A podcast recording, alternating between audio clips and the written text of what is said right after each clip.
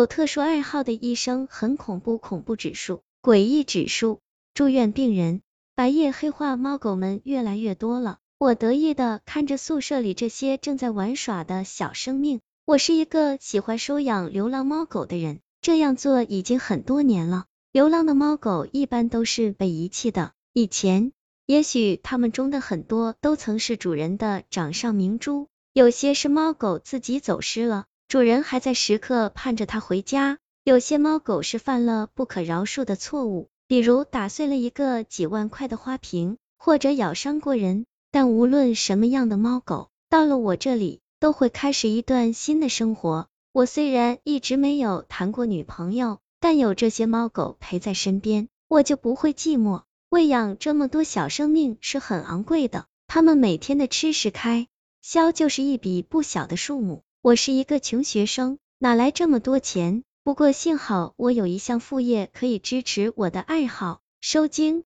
如果谁家的小孩总是不停的没来由的哭，或者整天过度活跃，一刻不闲的捣蛋，父母家人感觉招架不住的时候，可能就需要收经了。收经之后，小孩就会老老实实，很少哭闹了。当然，只有高手才能做到这一点，一般的收经者。要收上很多次才能有效。我收过经的小孩，父母从没找过第二次。我只收两岁之内小孩的经，太大的小孩来找我，我会告诉父母去医院，或者建议饿这不听话的孩子一顿。每收一次经，我赚的钱就够我和这些猫狗吃上许久的了。赚小孩的钱来养活猫狗，我自己高兴，猫狗们开心，家长们也满意。对这样的生活我很知足，只有被我收过经的那些小孩才是受害者。每次我为一个小孩收经，其实就是带走了他的命数，以后他会很短命，